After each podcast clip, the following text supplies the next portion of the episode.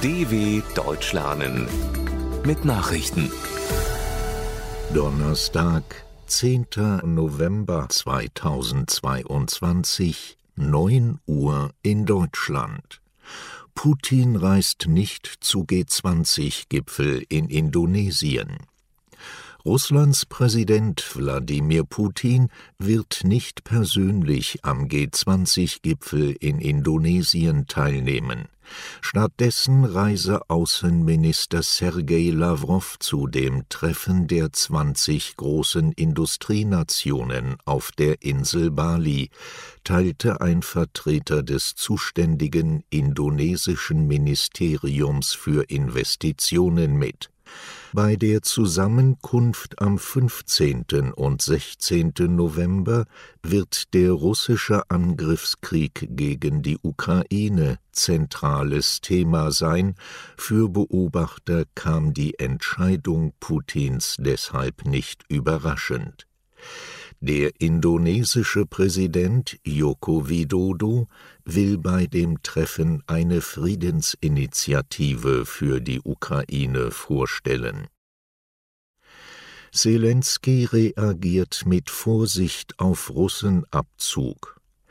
Der ukrainische Präsident Volodymyr Zelensky hat zurückhaltend auf die Ankündigung Russlands reagiert, Truppen aus der Großstadt Cherson zurückzuziehen. Der Feind macht uns keine Geschenke, sagte Zelensky wörtlich in seiner jüngsten Videobotschaft. Daher gehe die ukrainische Armee sehr vorsichtig ohne Emotionen, ohne unnötiges Risiko vor. Sein Ziel sei es weiterhin, das gesamte Land zu befreien und die Verluste so niedrig wie möglich zu halten, betonte der Staatschef. Biden strebt Kooperation mit Republikanern an. US-Präsident Joe Biden geht nach der Kongresswahl auf seinen politischen Gegner zu. Er sei bereit, mit den Republikanern zusammenzuarbeiten, erklärte Biden in Washington. Nach dem G20-Gipfel werde er führende Parteienvertreter ins Weiße Haus einladen, um zu beraten, wie man kooperieren könne. Bei der Wahl am Dienstag hatten Bidens Demokraten deutlich besser abgeschnitten als von vielen erwartet, was der Präsident als einen guten Tag für die Demokratie bewertete. Die Republikaner werden aber voraussichtlich dennoch die Kontrolle über das Repräsentantenhaus übernehmen. Bundestag solidarisiert sich mit Demonstranten im Iran. Der Bundestag unterstützt die Protestbewegung im Iran und fordert weiteren politischen Druck auf die Führung in Teheran. Deutschland verurteile die brutale Gewalt und stehe solidarisch an der Seite der Menschen, die gegen Menschenrechtsverletzungen und für Freiheit, Selbstbestimmung und Demokratie demonstrierten, hieß es aus Berlin. Außenministerin Annalena Baerbock wies Kritik aus den Reihen der Oppositionsparteien zurück, Bundesregierung und Europäische Union agierten nicht entschlossen genug.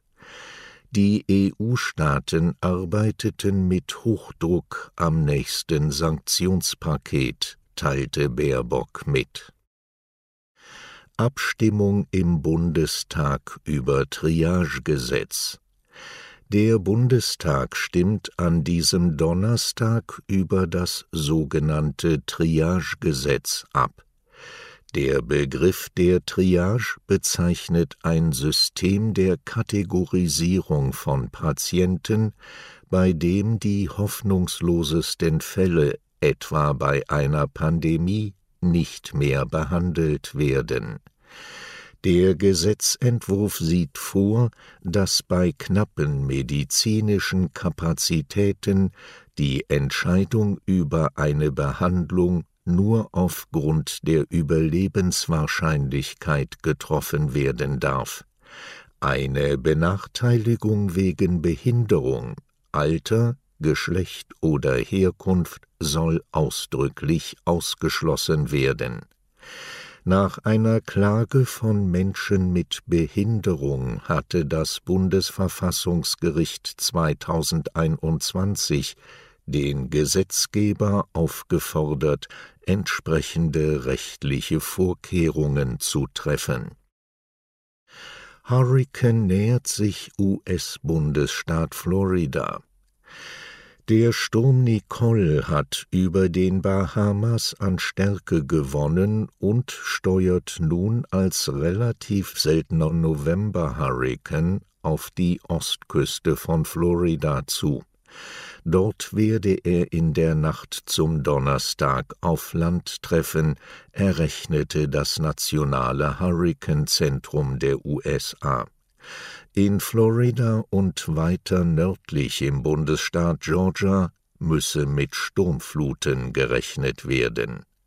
Soweit die Meldungen von Donnerstag, dem 10.11.2022. dw.com/langsame Nachrichten